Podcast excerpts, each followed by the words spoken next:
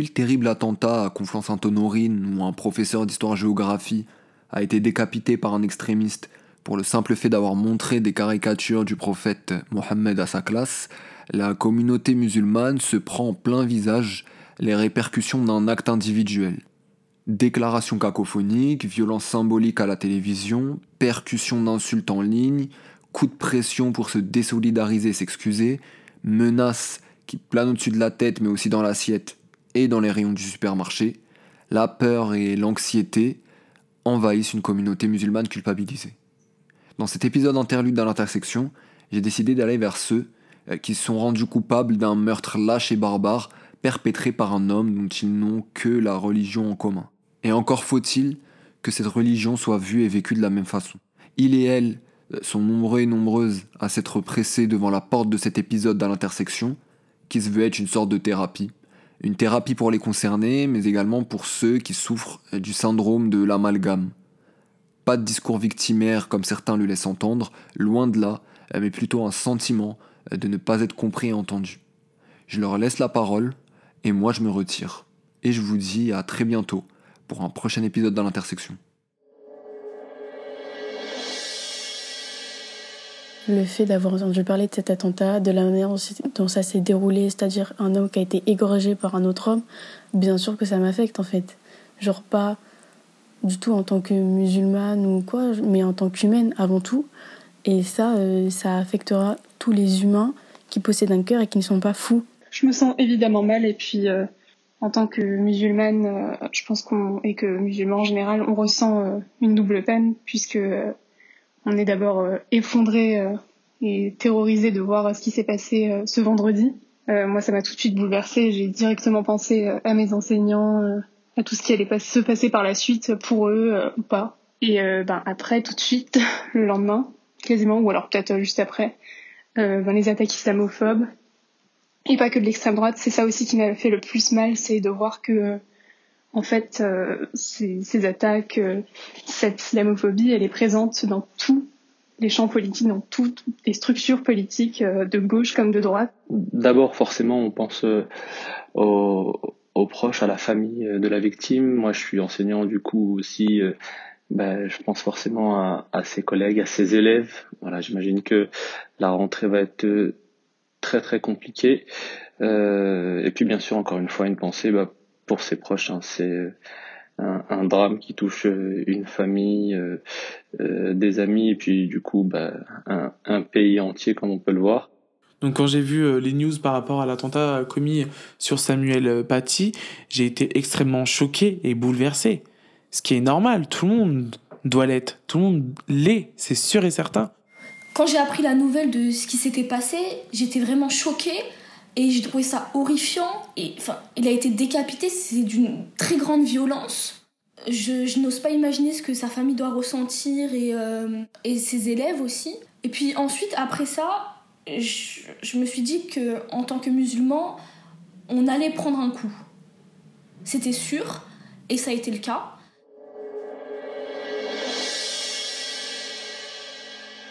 Quand j'ai appris les circonstances exactes de sa mort, j'ai ressenti de l'effroi, rapidement suivi d'une peur qui me colle à la peau depuis déjà de nombreuses années. Une peur de toute la violence qui pourrait potentiellement euh, se retourner contre moi, contre nous. Avoir peur pour euh, ses sœurs, avoir peur pour sa mère, avoir peur pour ses amis.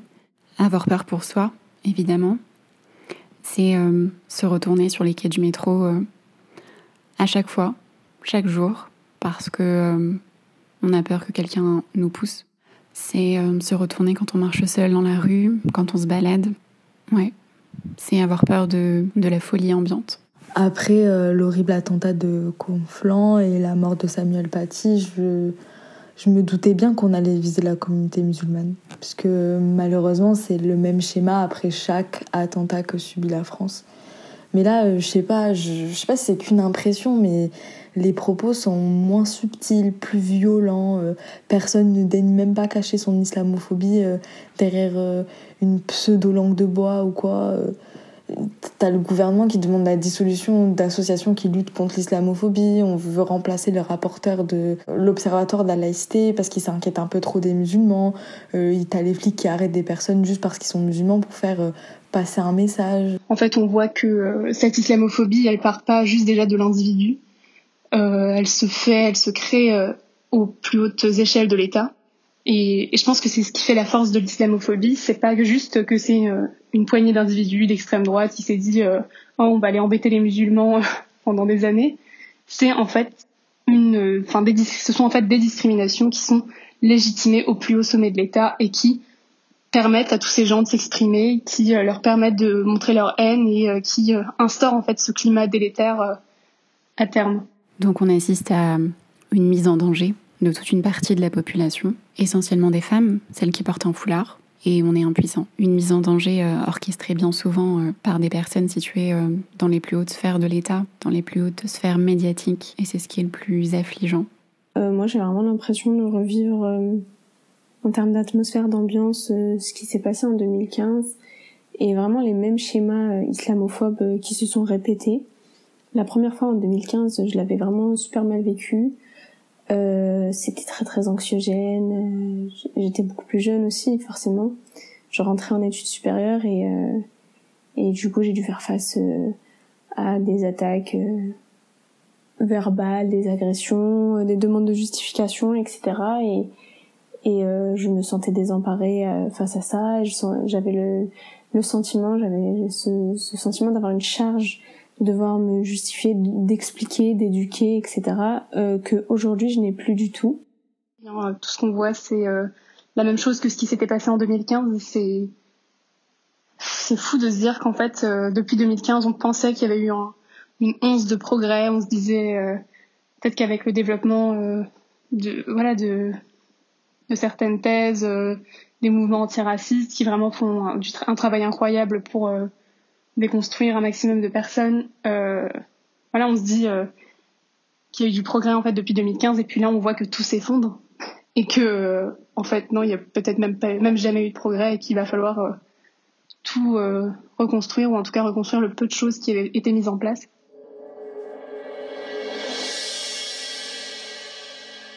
Et t'as ceux qui te demandent explicitement de t'excuser, et t'as ceux aussi qui s'indignent que l'on réagisse pas plus. J'ai vu des stories à base de ouais, ils sont où ceux qui changent de photo de profil pour les Ouïghours et la Palestine, nanani. En fait, t'as nos gestes qui sont scrutés, on se permet d'interpréter nos réactions ou, ou nos non-réactions. Ils peuvent même pas imaginer que l'on soit autant bouleversé qu'eux.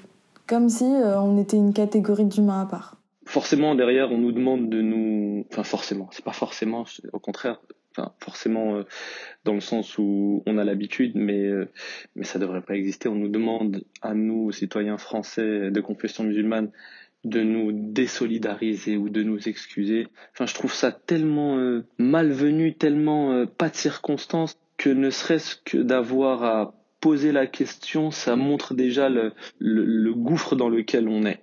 Alors non seulement j'ai pas à m'excuser.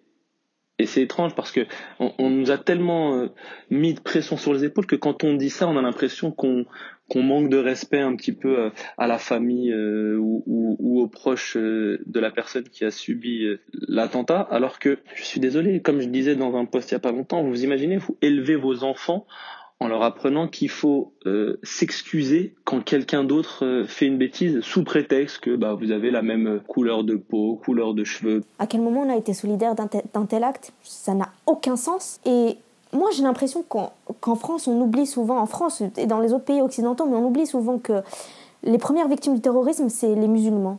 Que dans les pays où il y a des attentats aussi qui ont été commis et perpétués par des, des islamistes radicaux, par des extrémistes, c'est des musulmans qui sont morts aussi. C'est des gens qui faisaient la prière cinq fois par jour. C'est des gens qui ont lu le Coran, pour la plupart. C'est des gens, enfin voilà, c'est des gens qui vont à la mosquée. C'est ça. C'est ça les morts aussi de, du, terrorisme islamiste. Dans les attentats qu'il y a eu, euh, bon, à l'exception de Charlie Hebdo évidemment, mais dans les attentats qu'il y a eu euh, de masse type le Bataclan, Nice, c'est aussi, il y a aussi eu des musulmans qui sont morts. Enfin, en fait, je ne comprends pas à quel moment on est censé nous représenter cet islam ce supposé euh, islamisme et cette supposée volonté de vouloir euh, imposer euh, un islamisme radical politiquement en France, ça n'a aucun sens. Et j'ai souvent l'impression que la France ouais, oublie que, enfin surtout moi qui suis algérienne en fait, j'ai du mal à me dire que qu'on me dise à moi de me désolidariser de, de l'islamisme radical puisque si, de base je suis arrivée ici, c'est à cause de l'islamisme radical. Si mes parents sont venus en France, c'est à cause de l'islamisme radical. Si mes parents ont fui l'Algérie à l'époque de la décennie noire, si mes parents ont décidé de, de quitter ce pays qui était leur terre pour aller dans une terre plus sûre, c'était parce que il y avait du terrorisme islamiste. Et ça, on n'en parle jamais en France. Alors bizarrement, c'est une période de l'histoire algérienne qu'on oublie. On ne dit jamais que euh, pendant euh, une décennie entière, euh, les Algériens se faisaient euh, tuer, égorger dans la rue aussi par des islamistes radicaux, qu'il y avait des bombes qui étaient mises dans des bus, dans des lieux publics, qu'il y a des enfants qui sont morts, et que c'était pas des gens qui étaient euh, musulmans pour la plupart. En fait, c'est juste honteux de nous demander ça parce que nous demander de nous désolidariser, c'est comme si on avait un quelconque lien à voir avec eux, avec ces terroristes déjà, alors que on est autant terrorisés, on a autant peur que tout le monde en fait on, se dit aussi que ça pourrait nous arriver, que, c'est juste effrayant et, voilà, c'est juste une période qui peut choquer n'importe qui d'entre nous et faire croire même juste une seconde que euh, les musulmans en général, la communauté musulmane, comme s'il y avait une communauté musulmane euh, et euh, enfin une communauté homogène de musulmans, comme si c'était aussi évident, faire croire que cette communauté pseudo-communauté serait à la base solidaire de ces terroristes juste insultant.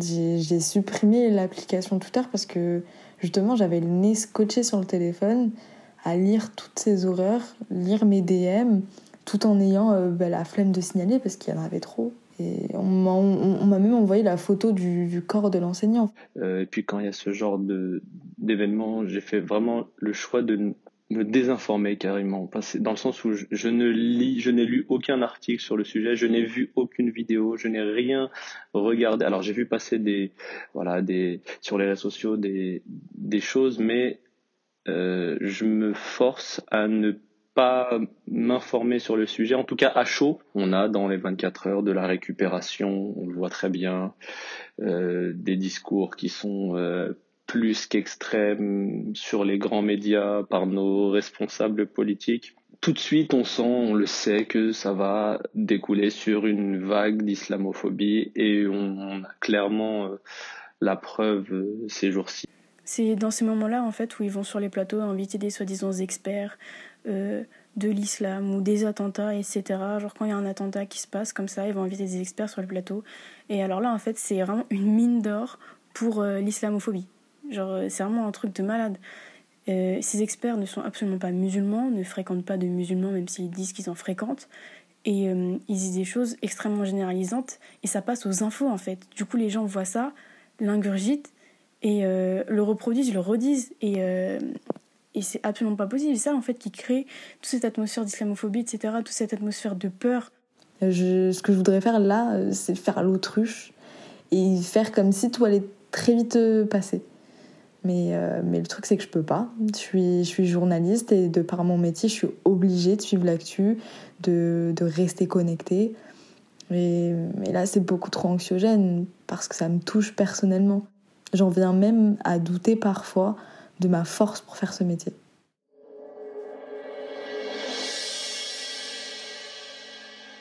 On n'est pas responsable en fait, on ne doit pas nous associer avec ces personnes-là qui utilisent la religion tout simplement pour... Euh, pour tuer, pour euh, faire des violences. Nous sommes pas là. Euh, je pense qu'on est quand même euh, beaucoup de musulmans. Si on, tous on serait des terroristes, on aurait déjà tué pas mal de monde, je pense, qu'il y aurait quasiment plus de personnes sur Terre.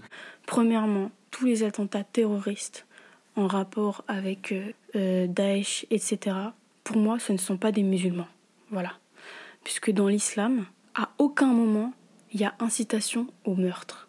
À aucun moment, il n'y a d'incitation au meurtre ce sont des fous qui ont dévié la religion, qui ont euh, extrêmement mal interprété, si je peux dire ça comme ça, euh, des textes, qui les ont interprétés à leur sauce pour, la donner, pour donner euh, cette interprétation à des gens qui sont faibles et manipulables et qui feront tout ce qu'on leur demande de faire. Si ces personnes voulaient vraiment aider la communauté musulmane et venger quelque chose, ils ne feraient pas ça parce que les conséquences se retournent contre nous en fait. On est les premières victimes de tout ça. Et je, et je comprends pas comment. Euh, je, je comprends pas. Oui, c'est ça, c'est l'incompréhension, du choc. Je vois pas pourquoi on devrait s'excuser d'un acte qu'on n'a pas commis. Et en fait, en nous demandant de nous excuser, c'est comme si on disait que tous les musulmans étaient des terroristes ou des solidaires de terroristes. Euh, et je trouve ça super déplacé parce que c'est déshumanisant. Comme tous les Français, on ressent, euh, comme tous les Français, en fait, on est attristé et on condamne cet acte. Mais c'est logique. Au nom de caricature, une personne s'est dit euh, je vais aller tuer un professeur. Tout ça pour des dessins.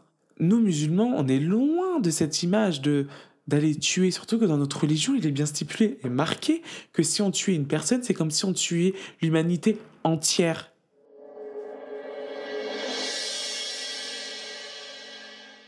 Être musulman en France actuellement, c'est ça. Hein. C'est se sentir étranger, scruté, jugé partout.